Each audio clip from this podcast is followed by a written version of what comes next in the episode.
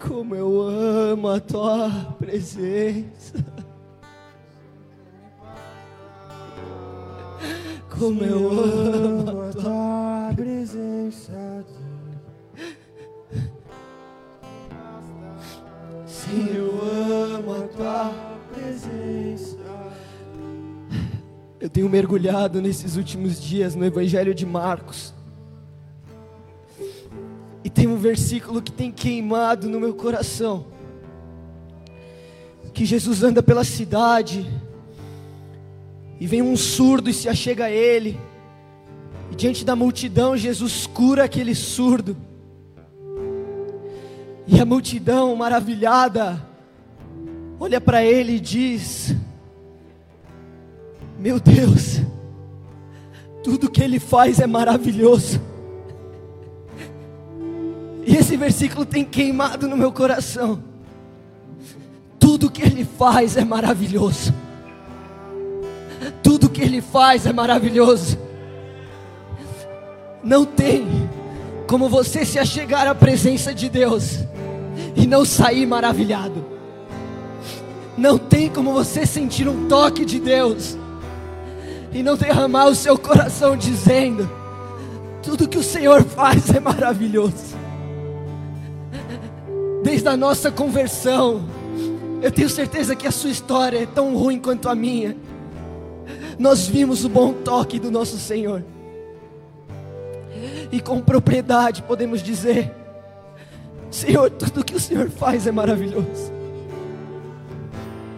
E para mim esse era o sentimento no coração de homens como Davi, que se entregaram pela causa de Deus e disseram: Senhor, uma coisa eu te peço, eu quero estar na Sua maravilhosa presença, porque o Senhor é maravilhoso, porque tudo que o Senhor faz é maravilhoso, e eu não darei sono aos meus olhos, eu não darei descanso ao meu corpo, enquanto eu não encontrar um lugar para o Senhor habitar. Ah, Senhor Deus, nós clamamos essa manhã. Vem com a tua presença. Vem com a tua presença e faz o que o Senhor quiser fazer. Porque tudo que o Senhor faz é maravilhoso. Porque tudo que o Senhor diz é maravilhoso. Porque tudo que o Senhor é é maravilhoso. Senhor, nosso coração declara: nós amamos a tua presença. E queremos esta manhã nos encontrar contigo. Em nome de Jesus. Em nome de Jesus. Pode se assentar, irmãos. Glória a Deus. Ah. Glória a Deus por este tempo maravilhoso. Glória a Deus por corações e vidas sedentas e famintas pela presença de Deus. E muito do que a gente cantou aqui tem a ver, ressoa, testifica a palavra que Deus colocou e depositou no meu coração para este domingo. Uma palavra sobre, no fundo, amarmos a presença de Deus sobre buscarmos o reino de Deus. Muito alinhado também com o que o Fabiano trouxe na abertura do culto, sobre buscarmos a vontade de Deus, sobre buscarmos o reino de Deus, acima das nossas próprias vidas. E glória a Deus, cara. Glória a Deus, eu estava com saudade desses momentos, tão profundos na presença de Deus junto com vocês. E eu estava com Coração, cara, chorando de alegria. Bianca, glória a Deus pela sua vida, pelo seu testemunho. E aos que não sabem, aos que estão em casa, Bianca está aqui hoje e chegou em lágrimas, mas dessa vez lágrimas de felicidade. E eu quero falar sobre também essa alegria, esse prazer, ah, um despertar da igreja para esse chamado de intimidade, para esse chamado de Deus para a nossa vida. Quero falar um pouco do que Deus tem ministrado em nosso momento como igreja. Ah, glória a Deus também pelo privilégio que temos tido como igreja, como povo de Deus, de participar da expansão do reino e da história, é, do derramar dele sobre o Brasil, cara. Eu tenho plena convicção de que estamos vivendo apenas o começo de um sonho muito maior que nós mesmos, um sonho de Deus. Quem assistiu a entrevista do Delcim e da Lilian essa quinta-feira no Facebook, além de conhecer mais pertinho esse casal incrível, que está com a estação desde o começo, que tem doado a sua vida por essa igreja e pelo reino de Deus, Ouviu eles compartilharem também de um sentimento que havia no coração deles desde o começo. Um sentimento que brotava, germinava no coração deles quando haviam apenas oito pessoas reunidas na sala de estar lá de casa do Ronaldo, ao redor de um café da manhã e também da palavra de Deus. Um sentimento, eles disseram, de que aquele projeto, de que aquela reunião, de aquilo que havia naquele espaço, naquela sala, era de Deus. E que sabiam, portanto, quando a Joyce perguntou se eles imaginavam que aquela reunião de oito pessoas se tornaria três congregações, agora com a nossa congregação em BH, eles falaram: a gente não sabia, não imaginava, mas havia em nós um sentimento, havia em nós uma convicção e uma confirmação ao longo do tempo de que Deus estava naquilo. E o sentimento é o mesmo. O café da manhã ainda existe. Claro que em tempos de pandemia agora estamos segurando por um pouco. Mas o desejo pelo evangelho simples, o evangelho autêntico, genuíno, a vontade de Deus, como disse Fabiano, é o mesmo. E por isso eu digo que eu tenho certeza de que o que estamos vivendo como igreja, e vocês são parte disso, é só o começo. Semana passada eu tive o privilégio de estar em Belo Horizonte com o pessoal de lá, com o meu pai, com um time de apoio, com a Joana, o Henrique e o Lucas Marinelli, testemunhando e celebrando o anúncio oficial de que aquela igreja agora é uma congregação da estação. Que aquelas vidas agora são parte da nossa família e de um culto. E pude estar e participar de um culto que vamos lembrar com muito carinho nos anos por vir, com certeza. E cara, enquanto eu voltava dirigindo, curtindo um louvor, curtindo a estrada, curtindo a criação de Deus, eu curto pra caramba isso. O meu coração ele transbordava de uma alegria indescritível. Uma alegria em saber e ter a certeza de que estamos vivendo como igreja um evangelho autêntico do Novo Testamento. Viajar a outra cidade, implantar uma igreja, amar e equipar os santos daquele lugar. Cara, não dá para ser mais Novo Testamento que isso. Se, uma, se Paulo tivesse uma história, um retratar, uma passagem de Atos 29, por exemplo, seria nesse nível. Uma igreja indo a outra cidade, edificando uma comunidade, equipando líderes e caminhando com eles em amor. Isso é Novo Testamento, cara. E eu fiquei imaginando estar sentindo um pouco dessa alegria que talvez enchia o coração de Paulo, de repente na estrada de Corinto a Éfeso, ouvindo um tom, um tom Molinari, dando umas risadas com Timóteo, e cheio de alegria por estar vivendo o chamado do Evangelho autêntico.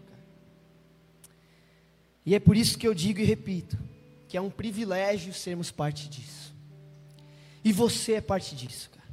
Parte imprescindível e essencial para esse sonho de Deus, esse chamado celestial e essa missão singular. Diante de tudo isso, Deus começou a trazer à minha memória uma palavra que queimou em meu coração um tempo atrás, sobre a vida em missão. Mal sabia eu que enquanto dirigia enquanto eu voltava de Belo Horizonte para São Paulo, e Deus me relembrava das coisas que Ele havia ministrado ao meu coração. Naquele mesmo domingo de manhã, a palavra do Joe era sobre missão, era sobre a grande comissão. De forma que hoje, pela vontade de Deus, eu quero dar continuidade ao que ele já começou a falar e ministrar aos nossos corações, mesmo antes de domingo passado. E por isso o título da minha mensagem hoje é A Nossa Causa. A Nossa Causa. Quero falar hoje sobre uma vida em missão. E quando eu digo que essa mensagem é algo que Deus já vem ministrando há algum tempo, no meu caso em particular, foi algo que Deus começou a falar ao meu coração há uns dois, três anos atrás. Foi uma época em que eu estava passando por um dos processos mais profundos com Deus, que eu já vivi. E eu enfrentava muitas dúvidas, muitos conflitos emocionais, batalhas mentais. E foi uma época que, quando eu encontrava força para me dobrar diante de Deus, para orar, eu percebi que dia após dia, era a mesma oração que eu oferecia a Deus, era o mesmo conflito, era a mesma frustração, era o mesmo sentimento de estar estagnado, e aquilo pesava no meu coração, e aquilo endurecia a minha fé. E eu lembro de um dia falar com Deus e dizer: Deus, eu não aguento mais as mesmas lutas, não aguento mais ser o centro das minhas orações. Eu não aguento mais chegar a ti esgotado, dizendo: Deus, me ajuda, me ajuda, me salva, me resgata. E eu lembro de falar com Deus e dizer: Eu não aguento mais ter que lutar as mesmas batalhas, Deus. Enfrentar os mesmos inimigos, as mesmas tentações, os mesmos pecados. Eu não suporto o fato de que todo dia eu venho a Ti para falar de mim. E nesse momento de oração, um pouco de choro e reflexão também, o Senhor começou a compartilhar o coração dele comigo e me mostrar uma cultura totalmente distorcida do Evangelho que nós criamos. E o Senhor colocou em meu coração que a razão pela qual eu estava naquela situação era em parte e muito porque eu tinha perdido de vista a missão. E o Senhor colocou no meu coração muito do que a igreja vive é porque perdeu de vista a missão. Queridos, existe espaço para as lutas. Existem sim momentos de batalha. Existem períodos de processos em Deus mas quando o Senhor começou a ministrar aquilo no meu coração, eu comecei a perceber como deixamos de lado uma das faces mais essenciais do Evangelho. Comecei a perceber o quanto uma mudança de perspectiva muda a dimensão das coisas. A verdade é que quando perdemos a missão de perspectiva, quando perdemos a causa de Deus de perspectiva, a igreja se torna um clube, a pregação se torna autoajuda, as orações se tornam questão de consciência, os pastores, a função pastoral passa a ser de um psicólogo, de alguém que resolve problemas, ao invés de portadores da voz e da direção de Deus, como vemos em Atos. O Evangelho se torna meras histórias e meios de satisfação pessoal e até enriquecimento no caso de alguns. E Deus se torna nosso servo. É isso que sobra se perdermos de perspectiva a missão. É isso que sobra da igreja e do evangelho, se perdermos de perspectiva a causa de Deus. Enquanto o Senhor dizia essas coisas ao meu coração, na hora eu lembrei de uma passagem que ganhou uma perspectiva muito maior em meu coração. E eu quero te convidar a olhar mais profundamente a ela comigo. Uma passagem que está em 2 Timóteo, capítulo 2, versículos 1 a 10. Você que está na sua casa, puder abrir a Bíblia conosco. Você que está aqui na igreja, Vanessa nos fez a gentileza de projetar.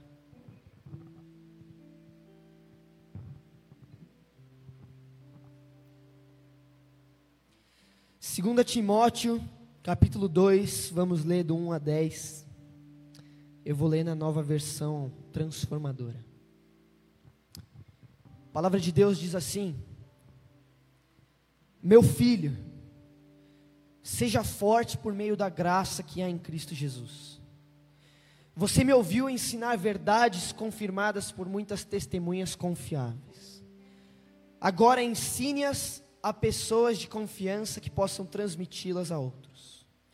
Suporte comigo o sofrimento como bom soldado de Cristo Jesus. Nenhum soldado se deixa envolver em assuntos da vida civil, pois se o fizesse não poderia agradar o oficial que o alistou. O atleta não conquista o prêmio se não seguir as regras. E o lavrador que trabalha arduamente deve ser o primeiro a colher o fruto de seu esforço. Pense no que estou lhe dizendo. O Senhor o ajudará a entender todas essas coisas. Lembre-se de que Jesus Cristo, descendente do rei Davi, ressuscitou dos mortos. Essas são as boas novas que eu anuncio. E por causa disso, sofro e estou preso como um criminoso mas a palavra de Deus não está presa. Portanto, estou disposto a suportar qualquer coisa, se isso trouxer salvação e glória eterna em Cristo Jesus para os que foram escolhidos. Feche os seus olhos mais uma vez. Senhor Deus, muito o Senhor já falou e ministrou aos nossos corações. E eu oro, Deus, para que através destes versículos, através desta palavra, não pelas minhas palavras, Deus, e não pelos meus discursos, mas, Senhor, pelo poder do Teu Espírito, o Senhor desperte a Sua igreja, o Senhor acenda a chama no nosso coração, o Senhor desperte um amor pela Tua missão, pela Tua obra, pela Tua causa, pelo Teu Evangelho. Deus, invade cada coração, invade cada lar conectado e ministra das tuas palavras. Em nome de Jesus. Amém. Nenhum soldado se deixa envolver em assuntos da vida civil, pois se o fizesse, não poderia agradar o oficial que o alistou. Esse foi o versículo que começou a queimar no meu coração quando Deus me falava na experiência que eu compartilhei com vocês, que a igreja e eu havíamos perdido de vista a missão. Nenhum soldado se deixa envolver em assuntos da vida civil. A segunda carta de Paulo a Timóteo é, consensualmente, entre os estudiosos, entendida como a última carta que o apóstolo escreveu. Datada provavelmente um pouco antes da sua morte, no ano 64 depois de Cristo. Cronologicamente falando, é a última das consideradas cartas pastorais, que envolvem aí 1 e 2 Timóteo e Tito. E enquanto nas outras duas, Paulo fala sobre planos e viagens que ele ainda deseja fazer, sobre o itinerário e as missões que ele deseja realizar, na carta em questão de 2 Timóteo, vemos declarações do apóstolo de que seu tempo está chegando ao fim.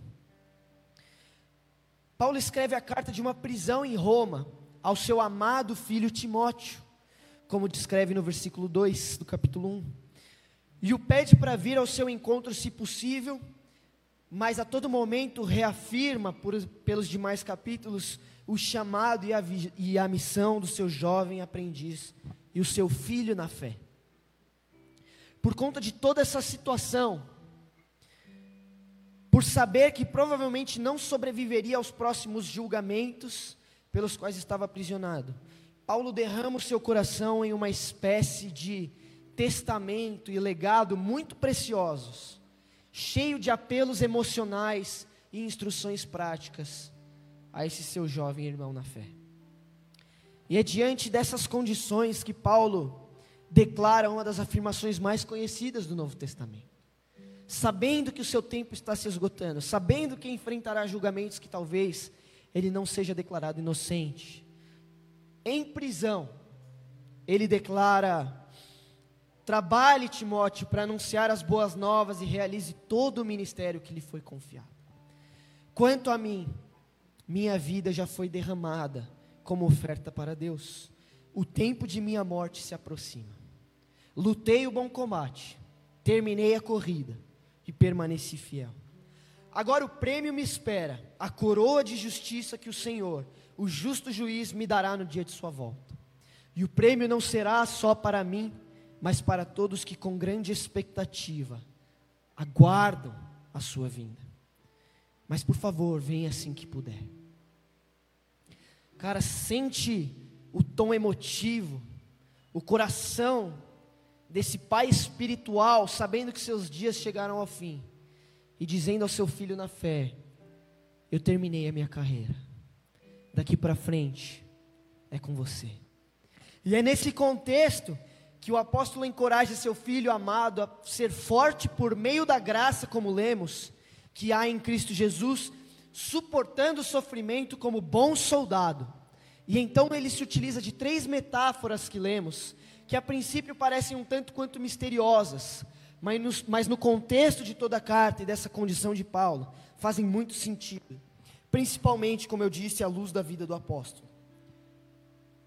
A primeira metáfora que ele usa é a do soldado, a segunda é a do atleta, e a terceira é a do lavrador. Três figuras de linguagem para ensinar a Timóteo que o segredo que Paulo tinha aprendido para viver o Evangelho em seu potencial máximo era: se lembre do alvo, se lembre da missão, se lembre da causa. Tenha em perspectiva, meu amado filho Timóteo, que a nossa causa é maior do que a nossa própria vida. Como um soldado que enfrenta condições extremas de sobrevivência e ameaças constantes de morte em meio à guerra. Nós lutamos e guerreamos por uma causa maior que a nossa vida. Como um atleta que se submete a treinos, a condições difíceis, a disciplina, nós também perseveramos e ficamos obcecados correndo para viver e ganhar por uma causa maior que a nossa vida. E como um lavrador paciente, que arduamente enfrenta as estações, nós semeamos e colhemos por uma causa maior que a nossa vida. Soldado, atleta, lavrador. Três figuras de linguagem para dizer, Timóteo, meu filho amado, nós vivemos não para nós mesmos. E nós fazemos o que fazemos por uma causa maior que a nossa vida. Lembre-se, Timóteo, que a causa do Evangelho é maior que as nossas vidas. Lembre-se, meu filho, que sofrimento algum se compara à alegria da ressurreição.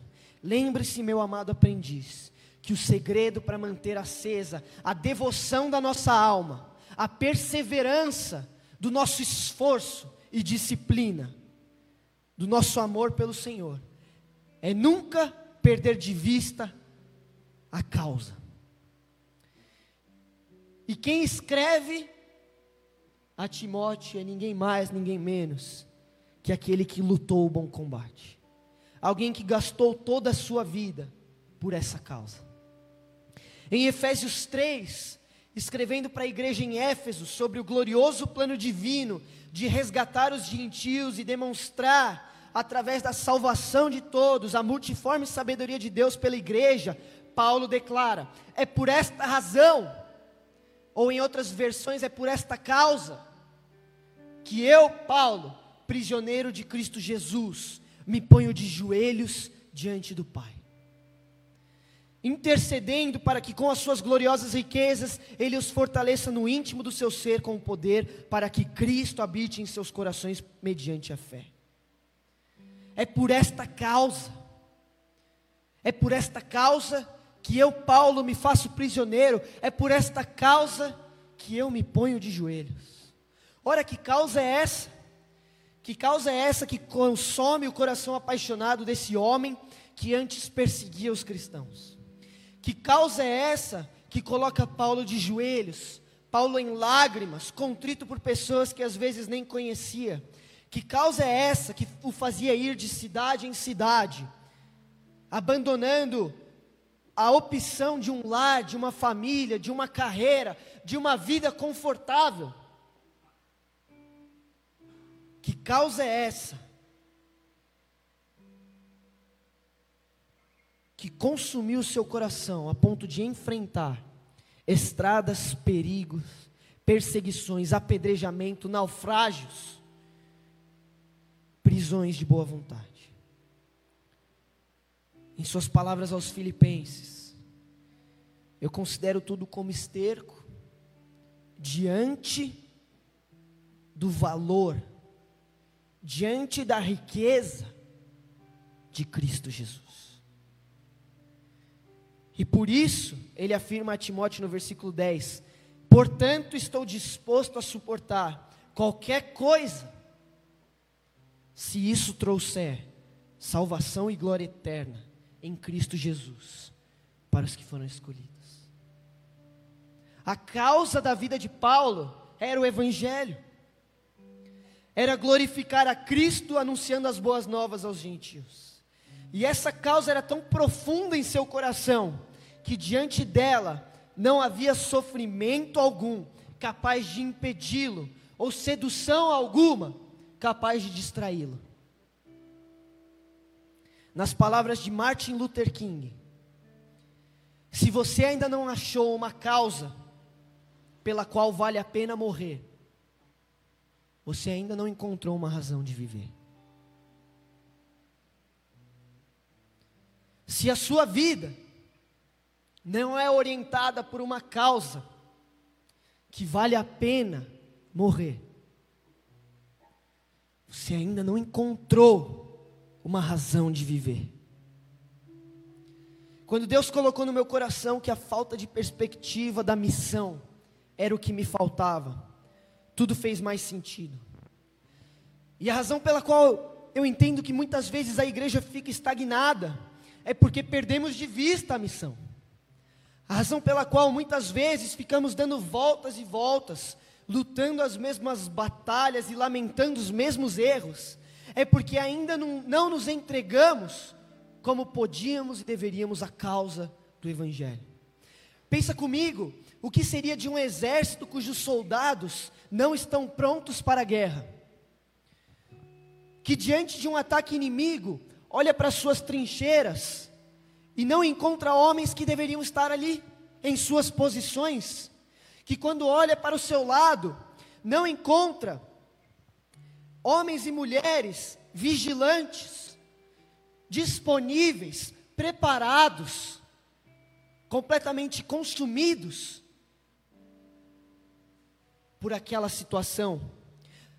Mas ao invés de encontrar homens e mulheres de prontidão, percebe que muitos estão envolvidos nos assuntos da vida civil, como diz Paulo a Timóteo. De repente, um deles não está ali porque conseguiu uma casa nova. De repente, um deles não está ali porque foi promovido no trabalho. De repente, um soldado não está mais na trincheira alerta porque está na sua lua de mel. Outro não está porque acabou de ter filhos. Pouco a pouco eles deixam de ser soldados em seu coração e já se esqueceram da causa, do porquê se alistaram. É isso que Paulo quer dizer. Um soldado não se envolve com os assuntos civis, senão não agrada quem o alistou.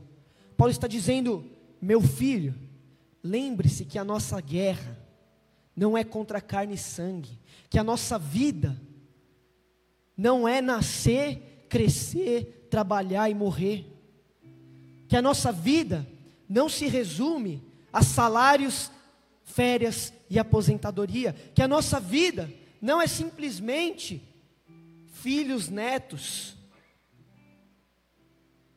e nenhum legado. A nossa guerra não tem a ver com os assuntos dessa terra, não tem a ver com essas vidas, não tem a ver com uma carreira aqui, não tem a ver com os distintivos que este mundo pode dar. Um soldado não se envolve em assuntos civis. E, cara, eu ouso dizer que os momentos em que mais patinamos na caminhada, os momentos mais infelizes da nossa vida, são os momentos que perdemos de vista a nossa missão.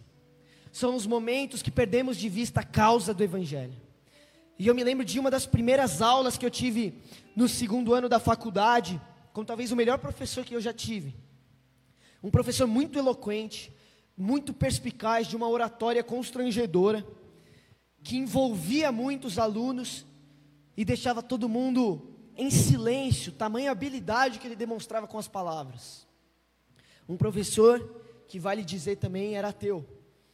E eu lembro que em uma dessas primeiras aulas dele, ele começou a introdução da aula com umas proposições filosóficas muito assustadoras. Para poder definir o que era arte, que era a matéria dele, ele começou a passar por questões existenciais profundas do ser humano. E aí ele começou a remexer em perguntas do tipo de onde viemos, para onde vamos, a efemeridade da vida, a superficialidade das relações, os sistemas aos quais não conseguimos nos desprender. E aí ele começou a falar, explicar, e essas proporções filosóficas existenciais começaram a tomar conta dos alunos ali presentes, e eu só conseguia ver um silêncio tomar conta da sala, os meus amigos estranhando todo aquele papo, e eu via as pessoas chocadas, uma, umas para as outras, é, com uma cara do tipo: Meu Deus, o que resta da vida? Meu Deus, qual que é o sentido da vida? E o silêncio reinou até que o, uma das pessoas disse em voz alta: Meu Deus, eu vou largar a faculdade então. Porque as proposições que o professor começou a expor eram tão profundas, que as pessoas ali elas começaram a se sentir assustadas por estarem vivos, sem nenhum propósito. E o que me marcou naquele dia foi que, enquanto aquele professor retratava a dureza da vida e os dilemas existenciais humanos, eu senti uma paz muito forte. Enquanto ele falava, e os rostos dos meus amigos e as pessoas ali da sala começaram a ficar tristes e chocados, eu lembro que eu comecei a sorrir sem perceber. E eu comecei a sorrir cada vez mais. E eu lembro de enquanto ele falava, em meu coração eu percebia o valor, o valor do resgate de Cristo. E eu lembro de dizer obrigado, Senhor. Obrigado por me libertar de uma existência sem sentido. Obrigado por me dar uma vida com um propósito. Obrigado por me dar a oportunidade de viver por uma causa maior que este mundo. Obrigado por uma perspectiva que vai além dessas proposições. Obrigado por Cristo Jesus. E eu compartilhei essa história porque a vida sem a perspectiva do Evangelho é assustadora. Quanto mais nossos olhos estiverem no agora, na terra, nos assuntos civis deste mundo, como Paulo descreve na metáfora do soldado, menos participaremos da alegria e da satisfação da causa de Cristo. Mas quanto mais nos doamos à causa de Deus, mais de Deus experimentamos. Pode reparar, os homens e mulheres que mais fizeram a diferença no mundo para Deus foram aqueles que se entregaram sem restrições à sua causa. Foram aqueles que se entregaram sem limitações à sua missão. Se você tem olhado para alguém e se perguntado como pode experimentar de Deus tanto quanto aquela pessoa? Eu te convido a refletir o quanto você e aquela pessoa têm se entregado à missão do Evangelho, à causa de Cristo. E a razão pela qual eu disse que o sermão de hoje seria uma extensão da pregação de domingo passado, é porque quando eu digo se entregar à missão do Evangelho, não estou apenas me referindo à grande comissão em Mateus 28, no qual Jesus nos encarrega como seus seguidores a ir pelas nações, anunciar o Evangelho e batizar os convertidos. E embora eu reconheça, e também acho que esse é um assunto que precisa ser revisitado recorrentemente, com urgência. Deus tem ampliado nos últimos tempos a minha compreensão do que significa o Evangelho através da vida e obra de Cristo.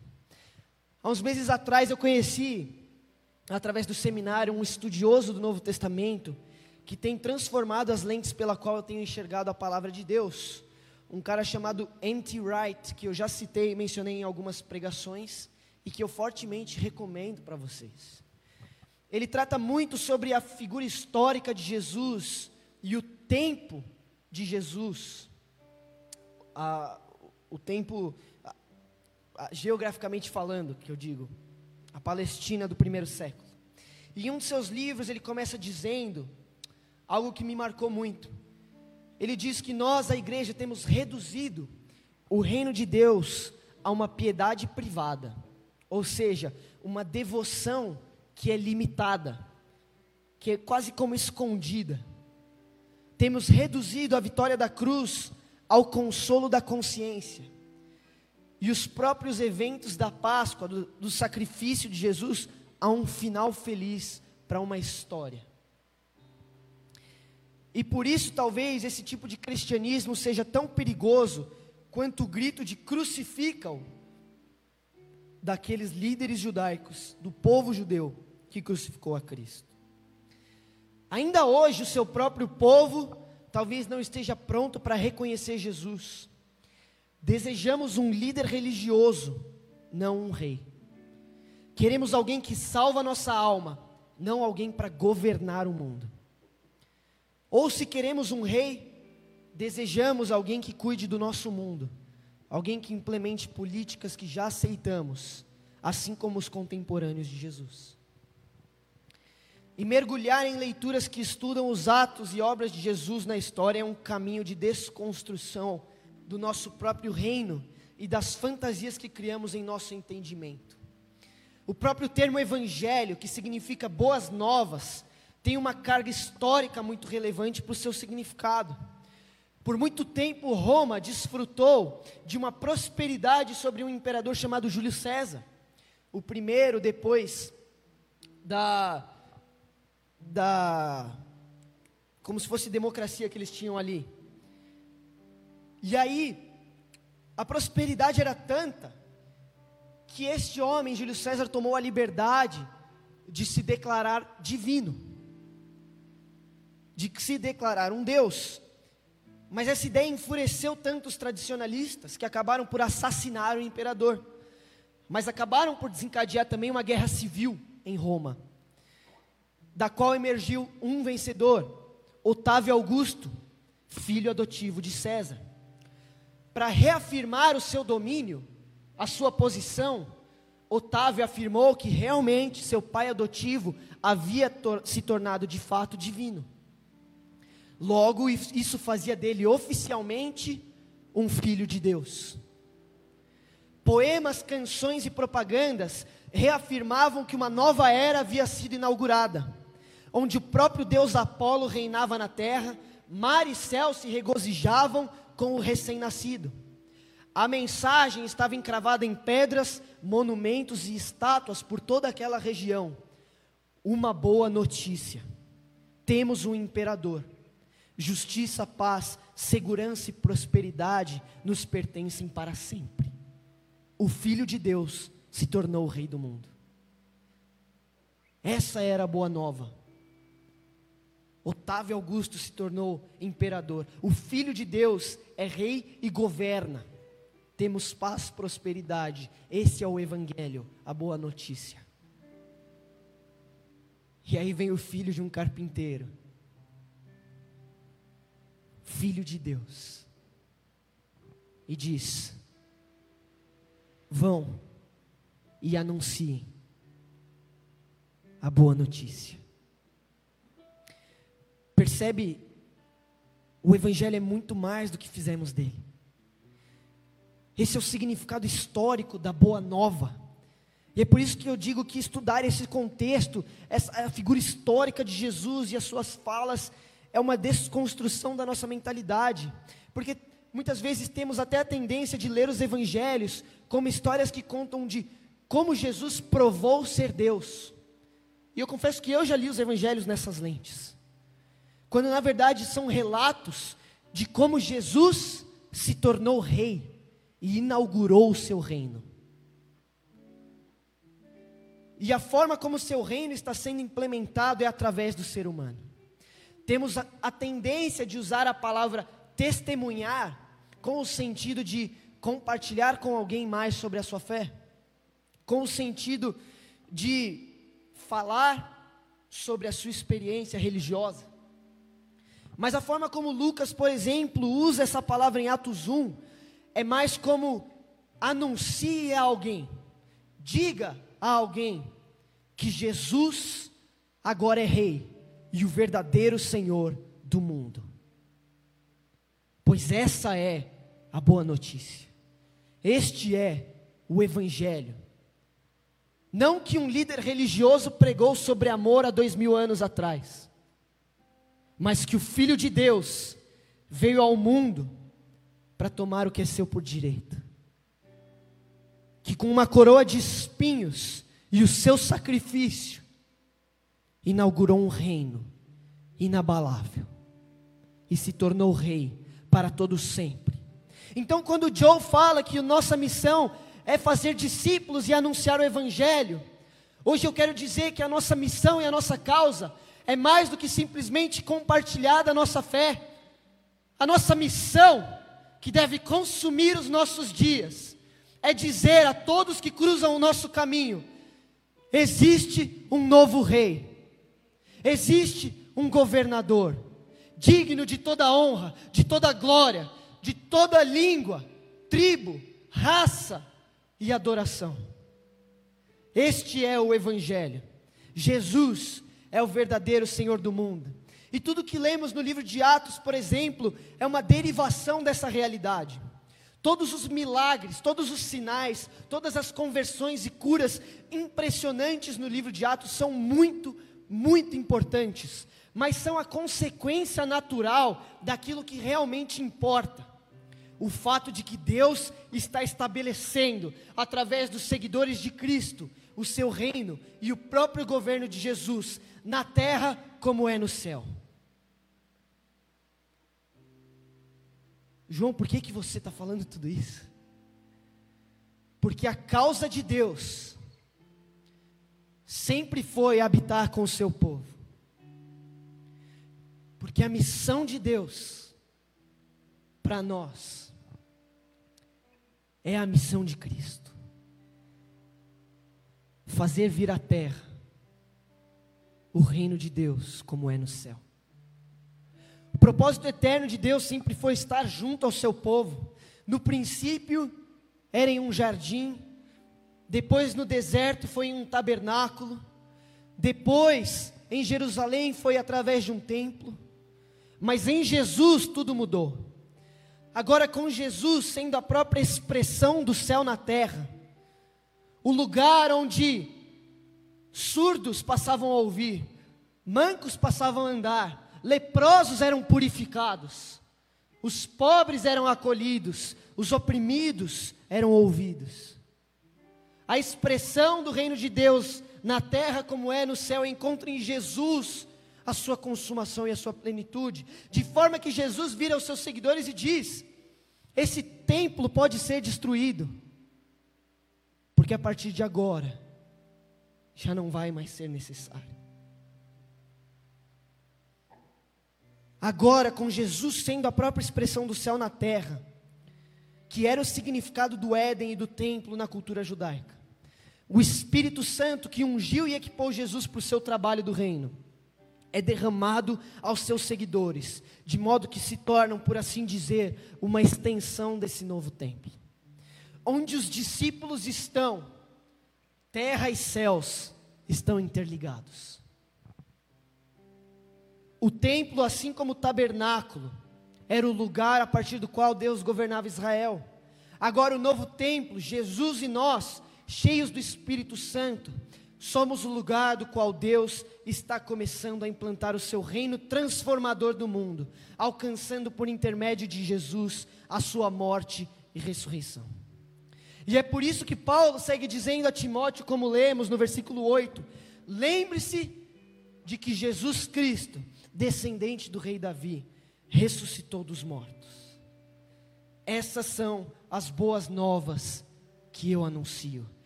Essa é a nossa missão.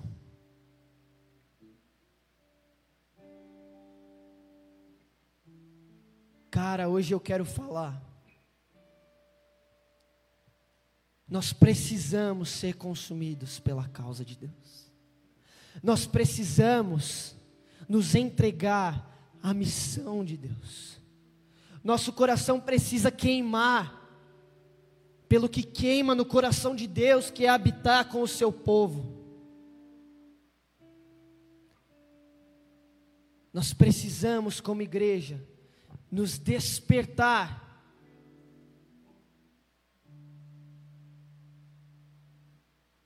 A missão que nos foi dada. João, mas como eu faço isso? Uma das maneiras de fazer isso é obediência. Uma das maneiras de fazer isso é como Joe falou na semana passada, é como Jesus fala em Mateus 28. Ide. Ide. Anuncia que o mundo tem um novo rei. Anuncia que o mundo tem um novo governador. Anuncia que a sua vida não serve mais aos seus propósitos, mas como um soldado que não se envolve com assuntos civis, como um atleta que se submete a treinos extensivos e intensivos, como um lavrador que planta, semeia e dia após dia confia na colheita. Derrama sua vida por uma causa maior que a sua, porque aquele que não encontrou uma causa para viver ou para morrer, ainda não encontrou um motivo para viver. Começa por olhar as pessoas ao seu redor como objetos, alvos da graça e do reino de Deus. Cara, eu falei sobre Jesus ser a expressão do reino de Deus na terra, como é no céu, porque esta deve ser a nossa missão. Quando alguém te der bom dia, você vai dar bom dia e você vai estar pensando: como eu posso anunciar Jesus para essa pessoa? Como eu posso ser a expressão do reino de Deus para essa pessoa? Quando uma pessoa ali chegar, chegar até você com um problema, você vai olhar para ela e, e pensar: como posso eu ser a expressão do reino de Deus para essa pessoa? Quando alguém chegar com uma dificuldade, com uma enfermidade, como posso eu fazer o que Jesus fazia, porque na presença de Jesus, Deus e serra eram interligados, os surdos ouviam, os cegos viam, todos percebiam que o reino de Deus estava próximo. Essa é a nossa missão, essa é a nossa causa, esse é o Evangelho em nós, sermos portadores, sermos templo da presença de Deus, expressão do reino de Deus na terra como é no céu. E é por esta causa, disse Paulo, que eu suporto qualquer sofrimento. Igreja, nós precisamos parar de chorar, parar de lamentar, parar de lutar as mesmas batalhas, parar de ficar enfrentando os mesmos pecados, parar de se achegar a Deus com essa cultura ocidental, com essa mentalidade de igreja empresária, de igreja entretenimento, de que o Evangelho é sobre as nossas vidas e a nossa caminhada, e a razão, e, aliás, e a chave para vencermos essa mentalidade é um despertar da causa de Cristo nas nossas vidas. É uma perspectiva renovada da missão de Deus em nossas vidas. Porque quando entendemos seja como soldado, seja como um atleta, seja como um lavrador, que a nossa vida já não é mais sobre nós, deixa eu te dizer, você vai viver a vida mais feliz que você podia viver. Um senso de utilidade, um senso de propósito, um senso de ser usado, escolhido por Deus, que transcende todos os seus maiores sonhos. Nós, como igreja, precisamos voltar à causa do Evangelho, entregar toda a nossa vida à missão de Deus e enxergar toda a oportunidade como oportunidade de vivermos por uma causa maior que a nossa. E quando eu digo isso, de novo, não estou me referindo apenas ao evangelista, apenas a anunciar as boas novas, apenas aos pastores que pregam aqui no domingo. Eu estou falando sobre a vida cristã. Eu estou falando sobre ser um bom pai, sobre ser um bom filho, sobre ser um bom irmão, sobre ser um bom funcionário, sobre ser um bom chefe, sobre ser a expressão do amor e do reino de Deus na terra como é no céu, aonde você estiver. E seja num abraço na sua filha, ou seja num trabalho que entrega ao seu chefe, você vive crendo que aquilo faz parte de uma missão maior que a sua vida. A igreja precisa se despertar, precisa voltar a pôr em perspectiva a missão de Deus. E a maneira de fazer isso é conhecendo aquele que fez da causa de Deus a missão da sua vida. Nosso Senhor Jesus Cristo. Que foi o cumprimento dessas promessas de Deus habitando entre o seu povo, de Deus manifestando o seu reino, de Deus inaugurando o seu domínio. E a maneira pela qual nos juntamos a Ele é a intimidade pela palavra e pelo Espírito. Mas nós, como igreja, precisamos nos despertar à missão. Como Paulo diz aos Coríntios, no capítulo 5, na segunda carta aos Coríntios,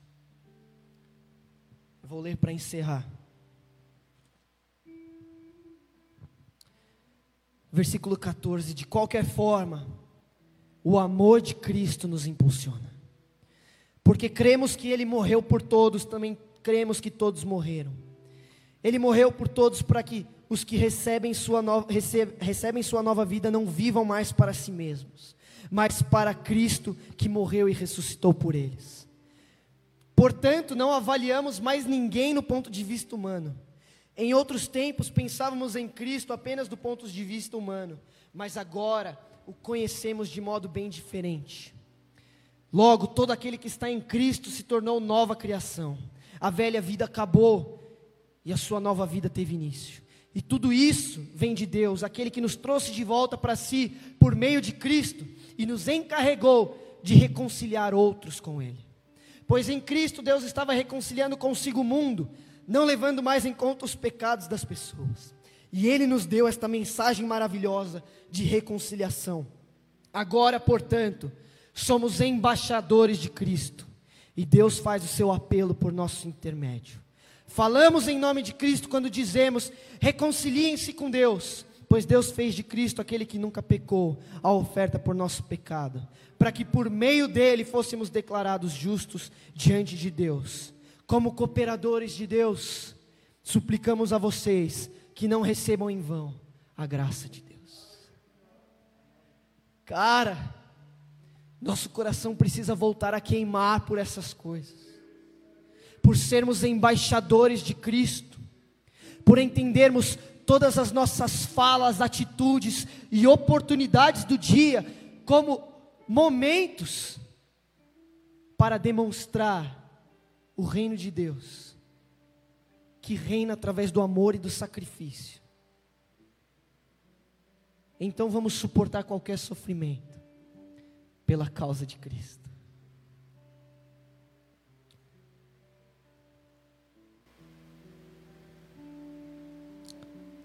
Precisamos nos devotar à causa de Deus. Nós precisamos responder a esse chamado de Deus. Eu te imploro, se a sua vida está estagnada, se a sua vida está patinando, se o seu, se a sua caminhada parece lenta e devagar. Coloca a missão de Deus como prioridade. Coloca a causa de Cristo como centro da sua vida. Como bom soldado, esquece as distrações deste mundo. As seduções de uma carreira, uma família, um lar confortável, uma igreja que não cresce, que não muda, que tem o seu jeitinho. Coloca aí, no centro do seu coração, e sob perspectiva, a missão daquele que se entregou por nós e nos encarregou de uma mensagem que vai além da nossa vida. Uma mensagem que declara: reconciliem-se com Deus. Jesus agora reina.